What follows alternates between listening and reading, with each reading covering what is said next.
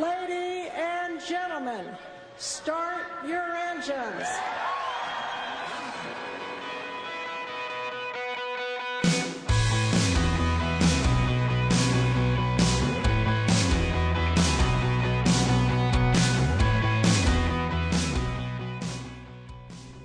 4月27日金曜日夜9時になりました。皆さんこんばんは。モータースポーツジャーナリストのカズ小林です。4月最後の放送となりました。いよいよ5月に入ります。まあ、巷ではね、ゴールデンウィーク突入ということで、まあ、9連休の方とかもおられるということですけど、ね、羨ましい限りでございます。えー旅行会社の JTB がまとめた2018年のゴールデンウィーク期間2018年4月25日から5月5日の旅行動向の見通しによりますとですね総旅行人数は前年比の1%増の2443万人で過去最高ということらしいですよ。国内、海外旅行ともに前年比増ということでですね、消費額はなんと1兆円を超えるという予測ですから、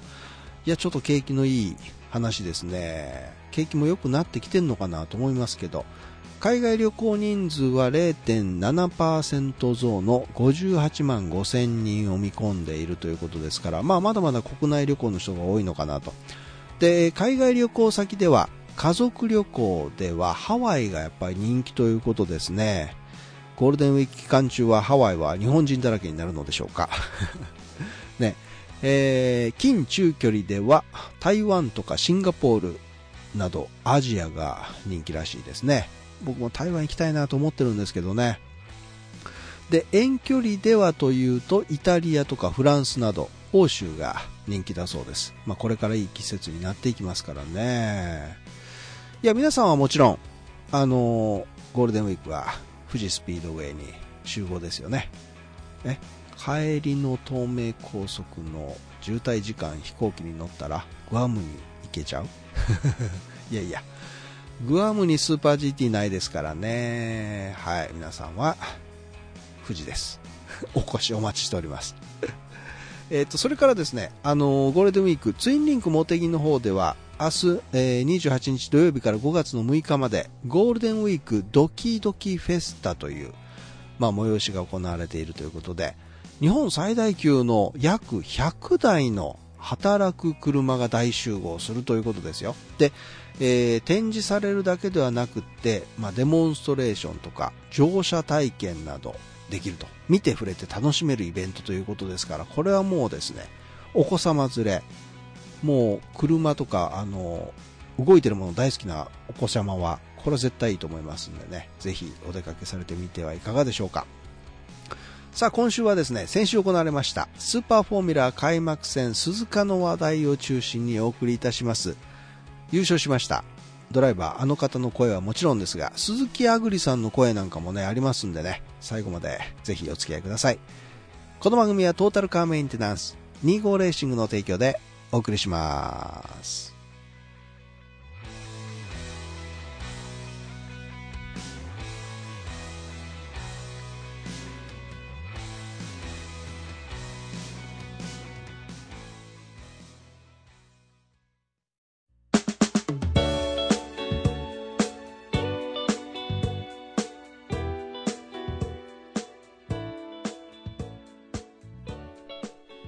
まずは不法からですね、もう皆さん、えーご存知、モータースポーツファンの方はご存知だと思いますが、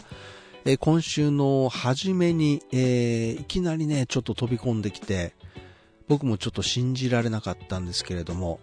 えーこの2018年はですね、チームルマンでスーパー GT の6号車と、で、スーパーフォーミュラーでは大島和也選手の担当をしておられたエンジニアの山田健二さんが4月22日日曜日にお亡くなりになられたという内容でした。いや、これはですね、ちょっとあまりに急でしたからね、あの、びっくりしたと同時にショック、かなりのショックを受けたんですけれども、土曜日は鈴鹿サーキットの方にね、おいでになられていてお仕事をされていたということですから、本当に急なことでびっくりです。53歳ということでした。いやスーパーフォーミュラー開幕戦、チームロマンはね、その悲しみの中ですね、まあ、山田エンジニアが望んでいるということを信じて、えー、レースを最後まで戦い抜いたということなんですけれどもね、えー、慎んで、えー、お悔やみ申し上げます。さて、えー、そのスーパーフォーミュラがいよいよ開幕しました。やっぱりね、フォーミュラは、あの、GT カーとはやっぱり違ってですね、えー、ワンシーター、これぞレーシングカーという、まあ、独特のね、オーラを感じますよね。GT は GT でね、あの皆さん乗っている車を改造してというようなことで、グランツーリスもいいんですけど、やっぱりこのフォーミュラーというのはいいですよね。今更何を言うてんねんって言われそうですけど、生で見られたことのない方はですね、ぜひ、このフォーミュラーをですね、生で見ていただきたいなと、こう、あま、改めて今回ちょっと思った次第でございますが、先週も見どころお話ししましたが、今年は国内のベテランドライバーから実力外国人ドライバーで海外で今活躍している日本人のドライバーとですね、で、まあ、カテゴリーアップしてきた国内の新人ドライバーということで、まあ、そんな人たちがどんな戦いを見せてくれるんだろうということで、期待に胸を膨らませての開幕戦、取材に臨みました。えあえて、まあ、結果で先に言いますとですね、今回最後に勝ち残ったのは、あ国国内のもうベテランクラスになってくるドライバーたちだったというとこですかね。海外で活躍中の若手日本人ドライバーの2人も早かったですよ。ほんと早かった。しかもですね、自己分析が本当にちゃんとできてるなぁと、まあ、インタビューをしたり聞いたりしていてもですね、まあ、次に何をしたらいいのかっていうことをチームに的確にこう伝えている。ね、それがちゃんと分かっている人たちなんですよね。やっぱり海外での経験が相当プラスに働いているようにも思えますし、まあ、これから本当頼もしい若手かなと思いましたね。まあ、ラッキー、アンラッキーがあって明暗分かれた部分もありましたが、まあ、それはレースですからね、仕方ないことなんですけれども。さあ、えー、まずは土曜日に行われました予選です。気温は23度、路面温度31度。あのー、天気の割にはというか、ほんと晴天だったんですけど、えー、その天気の割にはですね、涼しめだったなと。そんなに暑くなかったですよね。そんな中、スタートしていきますが、Q1、えー、松下信春選手。あの Q1 はミディアム履いて走らないといけないっていうルールがあるんですけど、松下選手だけソフト履いてるんじゃないのって思えるほど、すごいタイムでトップタイムを計測するんですよ。はい。そう、それにですね、山本、福住、塚越、野尻、カーティキアンと続きまして、トヨタエンジンでは山下健太選手が7番手ということですから、6番手までは全部ホンダエンジンだったと。これも驚きましたけれども。で、大島千代ロシタ、フィッティバルディ選手が、まあ、Q1 敗退ということになりました。さあ、えー、Q2 全車ニューのソフトタイヤでコースインしまして、まあ、ウォームアップ後、すぐにタイムアタックに入っていくんですが、えー、松下、関口、山下は計測2周目のアタックを選択すると。これがですね、痛かった。平川亮選手がデグナコーナー一つ目先でコースアウトをしまして、アウト側のグラベルで、まあ、横っ飛び状態になりましてストップすると。これ13秒残しての赤旗中断ということになっちゃったんですが、まあ、最後の週にという、ね、えー、今の松下、関口、山下らですが、タイムアタックをかけていたドライバーたちは当然アタックを中止せざるを得なくなっちゃうということになりますよね。いや、せっかくタイヤ温まって今からっていう時に止められちゃったということですよ。まあ、救済処置が取られまして Q2 残り3分で再開されるんですが、はい。Q1 トップタイムだった松下、ニュータイヤに履き替えず再開後そのまままあソフトタイヤでアタックしますが、一度やっぱり温度が下がってしまったタイヤはですね、え、タイムも上がらずということで Q2 落ちになってしまいました。ここがやっぱり明暗分かれたとこでしたね、まず。これが決勝にやっぱ響いてきたんですよ。で、結局、関口、国本、カムイ、カーティケアン、山下が Q2 落ちになると。まあ、この松下も含めてですけれどね。で、スピンをしましたあ赤旗を出した平川選手は、レギュレーション上何の問題もないということでですね、えー、残って Q3 に進出します。しかし、まあ、当然あの、えー、マシンはね、えー、そんなコースアウトしてますから、準備が間に合わずに8番グリッドでスタートということになりました。さあ、えー、Q3、ニュータイヤを残していたのは、伊沢野尻、山本福住の4人。塚越石浦和樹は、ユーズドで余儀なくアタックを、ということになります。ニュータイヤの伊沢、車のバランスがあんまり決まっていなくって、タイムが伸びないと。で、福住が渾身のアタックでトップに踊り出ます。しかし、同じ無限の先輩ドライバーである山本直樹がさらにそのタイプを上回りまして、ポールポジションを獲得すると。2016年の開幕戦以来2年ぶりの通算9回目のポールポジションを獲得した山本尚貴選手でした。2番手に福住仁嶺選手。チーム無限がこれで、ですからワン、ツーですね。フロントロー独占という形になります。3番手に野尻智樹、そして伊沢塚越と続きまして、やっぱり最後までホンダがすごかったぞ。5番手までを独占するという形になりました。さあ、ではここで、えー、予選後の記者会見の模様を聞いていただきましょう。どうぞ。はい。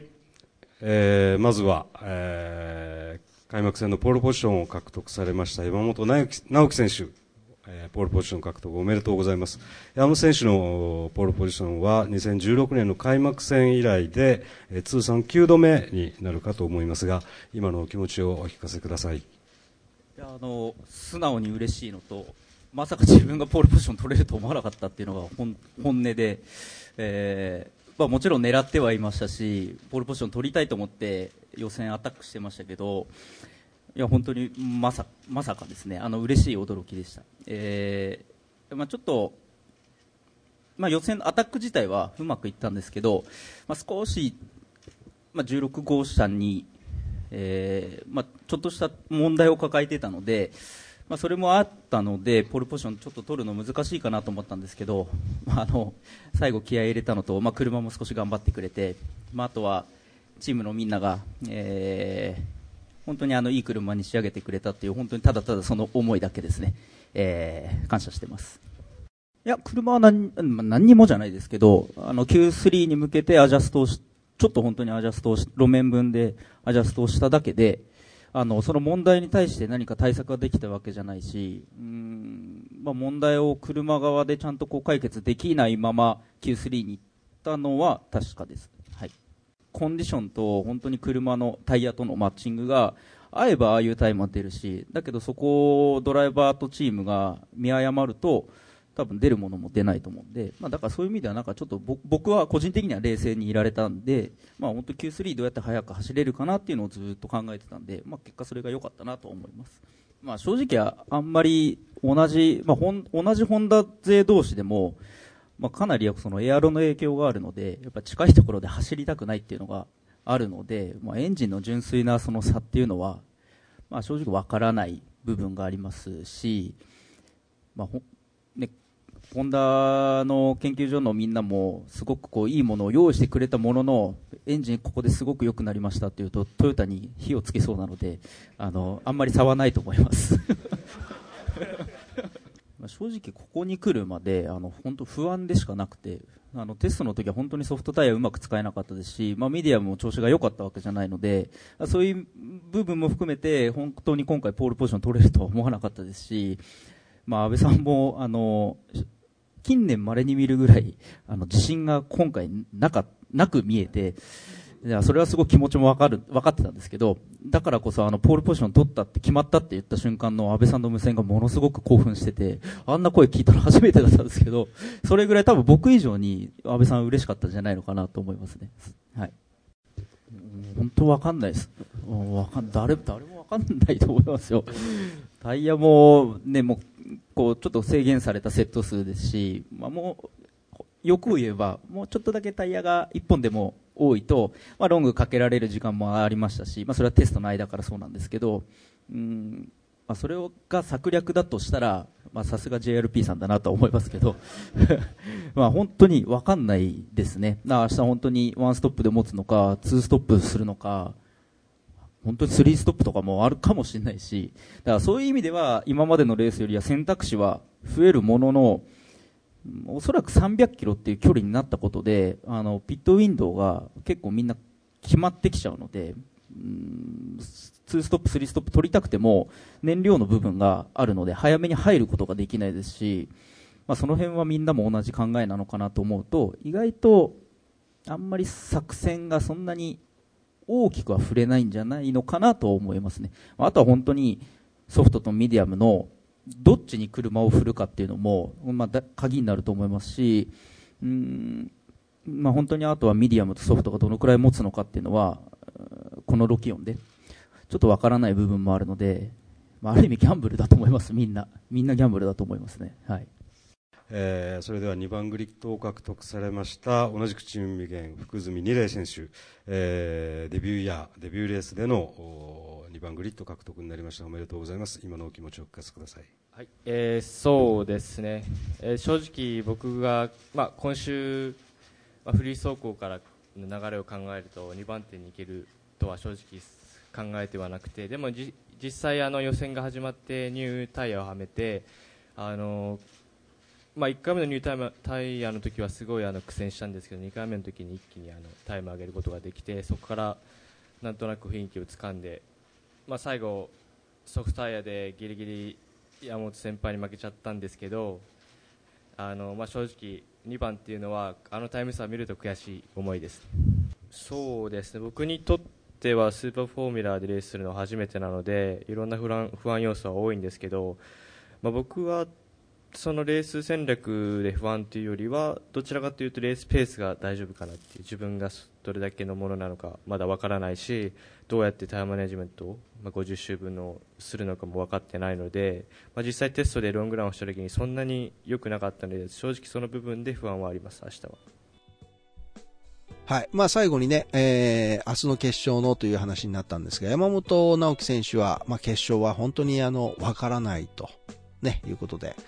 福住選手は、まあ、ロングの初決勝レースも、やっぱ初めてですからね、不安というような話が出てましたけれども。さあ、明けて決勝です。300キロということで、いつもより50キロ長いフォーマットで行われた開幕戦です。まあ、チームの戦略も分かれまして、というかまあ、あの、おそらくですね、手探りで出たとこ勝負の部分も、やっぱりあったのかなというふうに見えましたね。まあ、その中でホールショットを決めて、えー、序盤にトップを守りきったことが、まあ、鍵となって、ポールポジションの16号車山本直樹選手、チーム無限が2年ぶりにポールトゥウィンということで優勝を飾りました。これに続いたのは予選14番手から浮上し、最後は山本を追い詰めた19号車関口雄飛、伊藤忠 NX チームインパル。いや、すごかった。3位にはスタートの、まあ、ミスをですね、コース上で挽回した5号車野尻智樹、どこもチームダンデライアンレーシングが入っています。予選2番手だった福住二礼選手は惜しくもマシントラブルでリタイアという、まあ、初の決勝となってしまいました。えー、それではですね、表彰台選手で、まあ、レースを振り返りましょう。まず3位表彰台の5号車野尻智樹選手です。野尻選手ですね、アンチストールシステムをどうやら作動させてしまったようで、スタートで失速しまして、順位を7番手まで下げてしまいます。まあ、これですね、F1 でも2015年イタリアグランプリでね、キミライコネンがやっちゃったあれです。2017年はオーストリアグランプリでもヒルケンベルグやってますし、小林カムイ選手もどっかでやってましたよね、確かね。で、まあ、例えばスーパーフォーミュラの場合はハンドクラッチで、えー、繋ぐんですけど、繋いだ際にエンジンがまあ止まりかかっちゃったんでしょうね。この辺ちょっと微妙なところで僕もわからないんですが、野地選手もそこまで細かいところを答えていないんですけど、まあ、エンストしないようにですね、自動的に、まあ、クラッチが切られてエンジンが止まらないようになるシステムなんですね。で、それになっちゃうと、ほんの数秒、まあ本当に1秒とか、まあ2秒はないと思いますけど、ほんの数秒何もできない状態に陥るんです。何にもできないと辛いですよね、スタートでね、やっぱりね。これは痛いと。で、7番手まで落ちちゃった。ただ、野尻選手、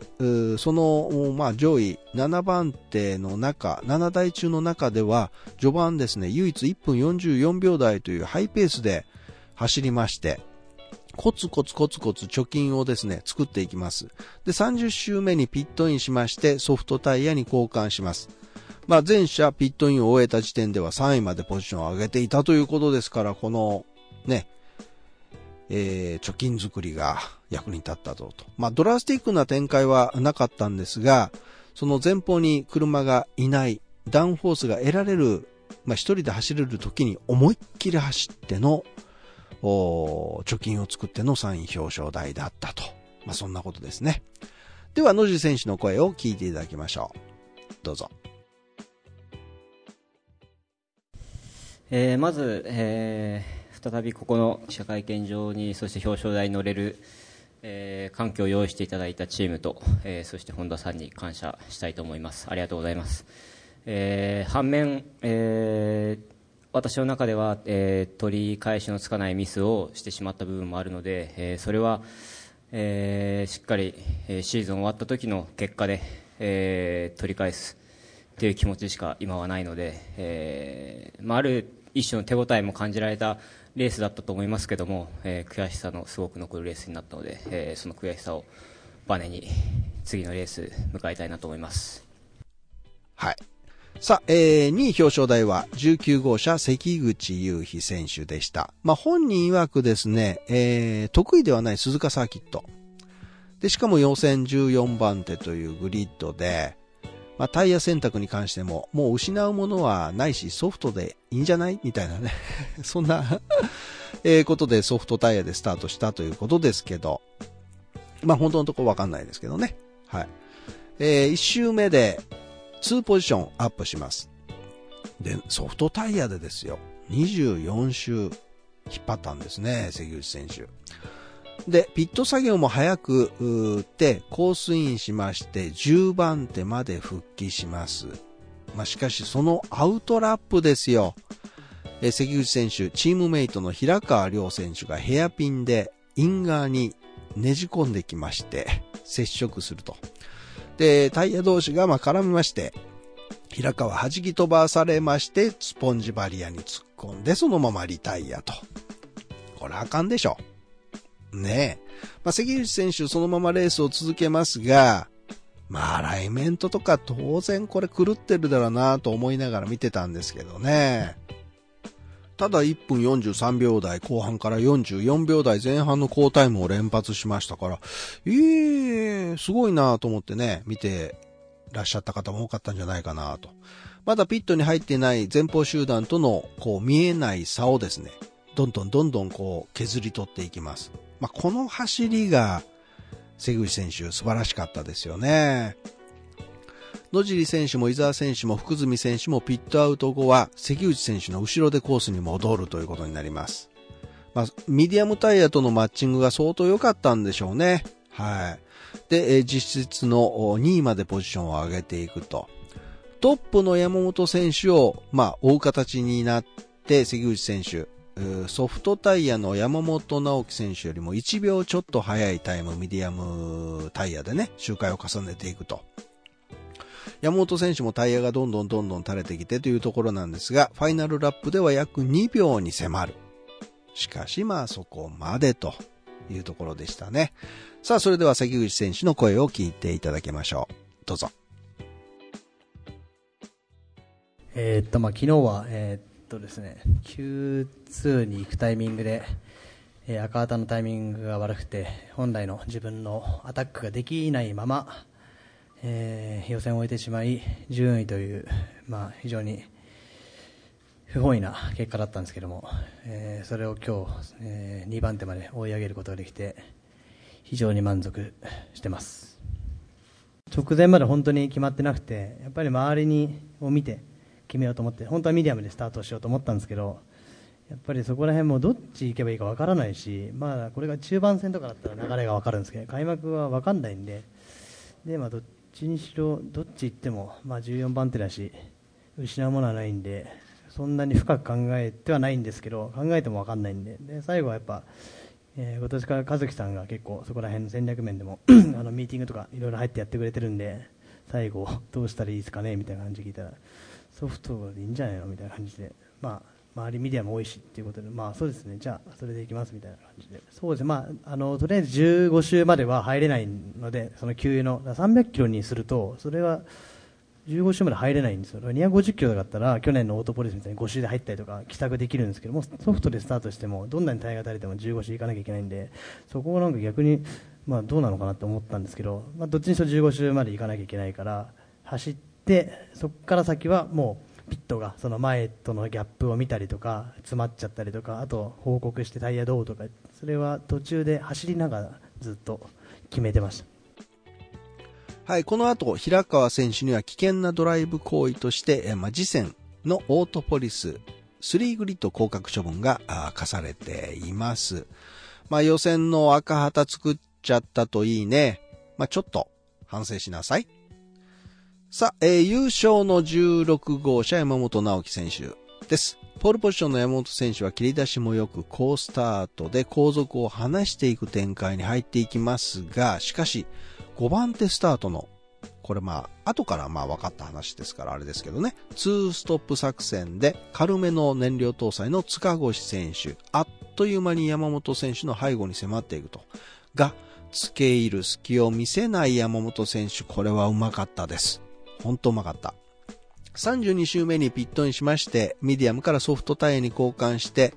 ここまで10秒の貯金を作っての、まあ、実質のトップでレースに復帰すると。まあ、なぜなら塚越選手はもう一回入らないといけないので、見た目はね、塚越選手前だったんですが、実質はトップでレースに復帰すると。ここまで盤石にレースを進めてきた山本選手でしたけども、終盤ペースが落ちます。タイヤが垂れてきたというとこですね。まあ、そこに塚越ではなく、関口選手がミディアムタイヤで山本よりも速いタイムで迫ってくるんです。まあ、しかし、まあ、最後までミスなく冷静にレースを進めまして1.7秒差をつけて山本選手トップチェッカーと。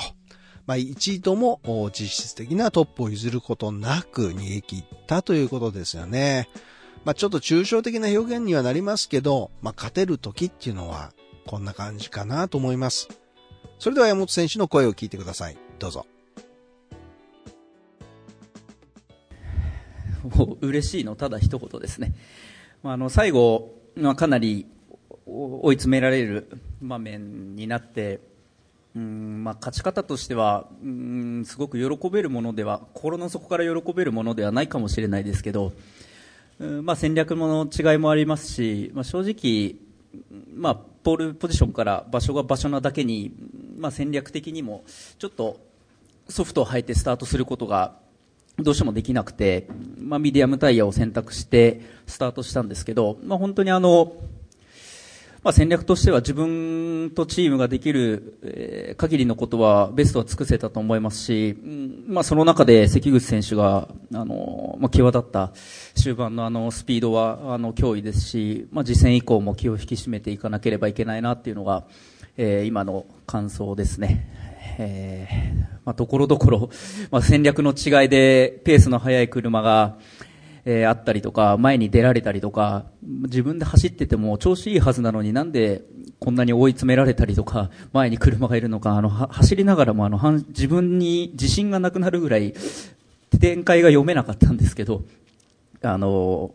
まあ、終わってみてこういう結果になったっていうことが何よりですし、まあ、の本当にいい車といい戦略を、えー立ててくれた、えーチームと、えー桜のみんなに、えー感謝してます。もうあのスタートの前から絶対なんかしてくるなと思ってたんで、まあ、特にあのチームは2ストップだったり燃料が軽い状態でこう味を占めているチームの一つなので、まあ、何かこう戦略的にやってくるなとはあの思ってましたじゃないとやっぱりあの集団の中で僕らと同じ戦略をスタンダードな戦略を取っていても前に行けないっていうのは多分頭にあったでしょうし、まあ、福住選手をすぐにパスしたのを見た瞬間に、あ軽いなと思いました。なんで、まあ、彼を前に行かせても、彼に負ける負けることは、塚越選手に負けることはないなと思いつつも、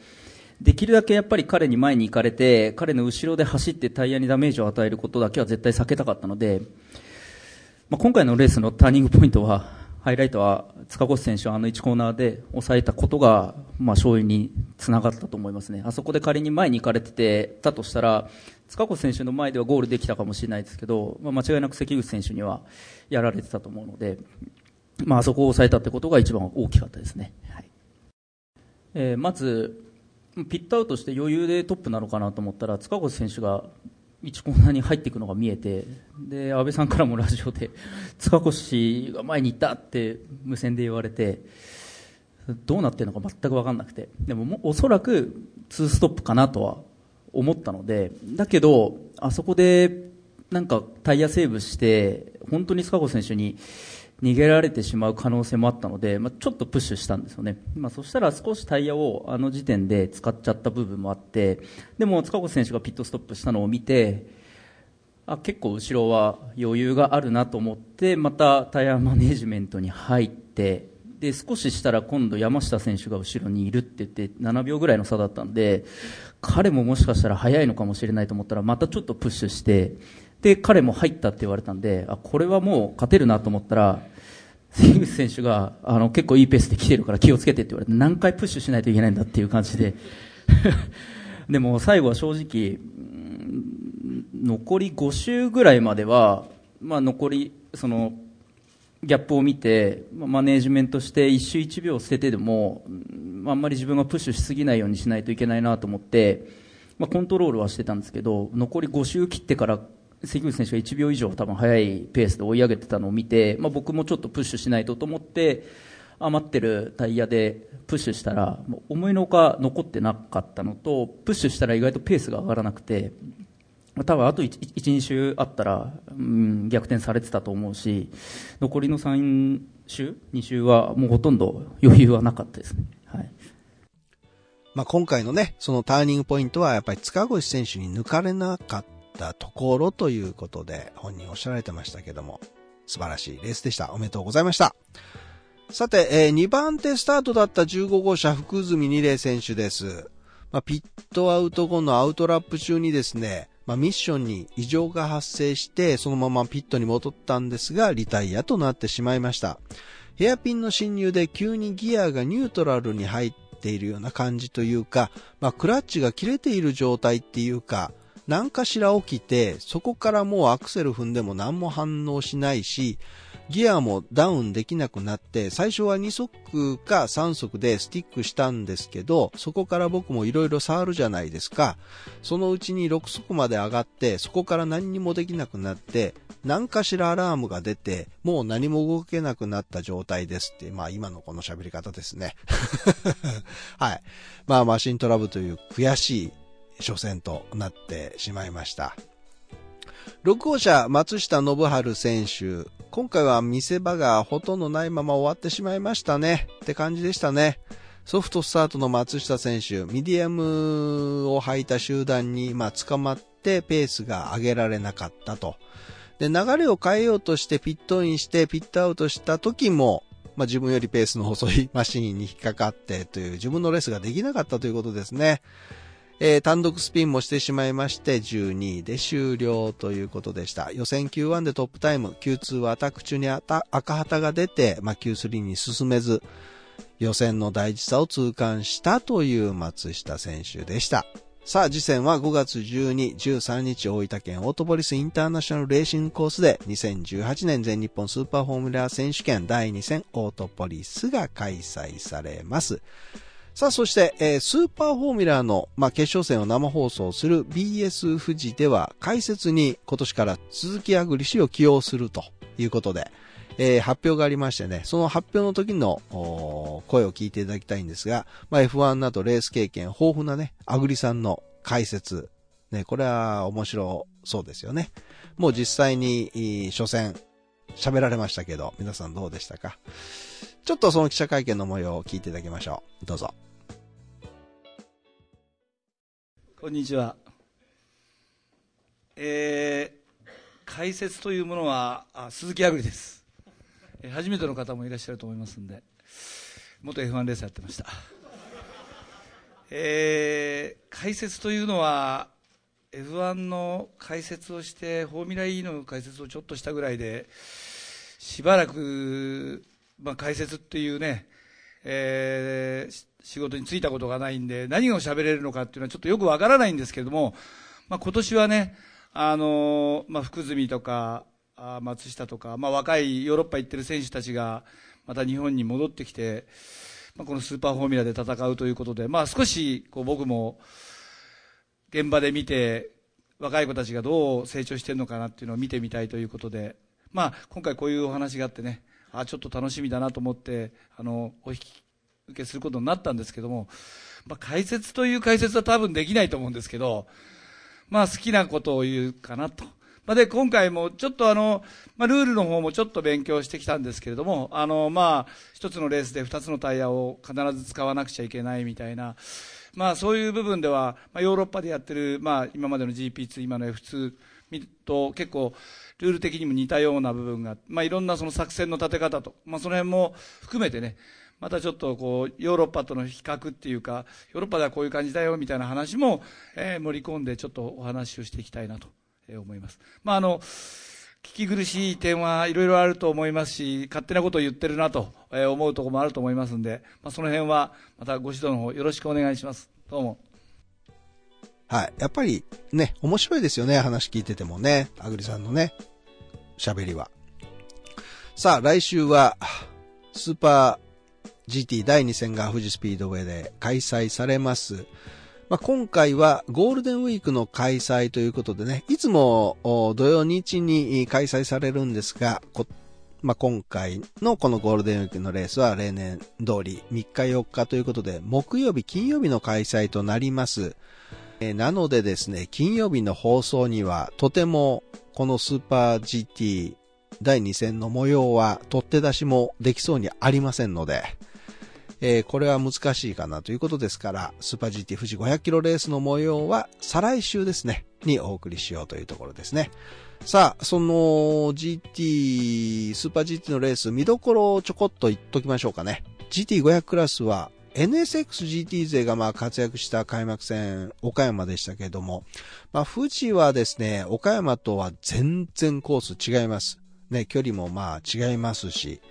えー、トヨタのホームレースですから、岡山のリベンジはこの500キロでやるぞということで、レクサス燃えてると思うんですけれども、もちろん GTR だって高速サーキットですからね、速いですし、まあただね、ホンダ今乗りに乗ってるぞという感じですから、ええー、いい仕事できてますからね、どうなることやら、まあ、500キロですからね、いつもよりも当然長いですし、ドライバー交代も最低2回はありますし、タイヤ選択もね、明暗を分けることになるだろうと思われます。天候の変化もね、どうなんですかね、ちょっと天候微妙だし、あと監督、エンジニアの判断、ピットワークの速さも勝負の鍵となりますからね、面白いんじゃないですかね、これは。ちなみに昨年はですね、38号車が優勝しまして、2位に6号車、3位に7 37号車とということで、えー、レクサス勢が表彰台を独占したという結果でした。まあ、小林カムイ、中島和樹選手らがね、えー、海外ウェックのスパ参戦でいませんのでね、ここらもね、ちょっと気になるところではありますけどね。はい。さあ GT300 クラスは高速コースですから、まあパワーのある FIA GT3 車両がやっぱり速いんじゃないかなというところですけれども、えー、マザーシャシー組とか JAF 車両はちょっと厳しいかなわかんないんですね、これがね。で、25号車、我らがホッピー 86MC ですけれども、エントリーのドライバーが松井高光、近藤翼、そしてですね、土屋武史という、武史さんの名前があったりしましてね。で、ここにタイヤ無交換作戦をやっちゃったりなんかしてくるとですね、ちょっと面白いぞというところですかね。さあ、今回の富士のエントリーリストはあースーパー GT ホームページに載っていますのでね、皆さんそちらの方をご覧ください。さあ、本当に、えーさっくりとした富士スピードウェイの見どころになりますけれど、皆さんのお越しをお待ちしております。えーさて今週は今日から F1 第4戦アゼルバイジャングランプリが開催されますね。バクー、面白いコースですからね。さあ、ウィークエンドからゴールデンウィーク、みんなでモータースポーツを楽しみましょう。ということで今週はここまでになります。お相手はモータースポーツジャーナリストの和小林でした。皆さん良い週末を。See you next week. バイバーイ。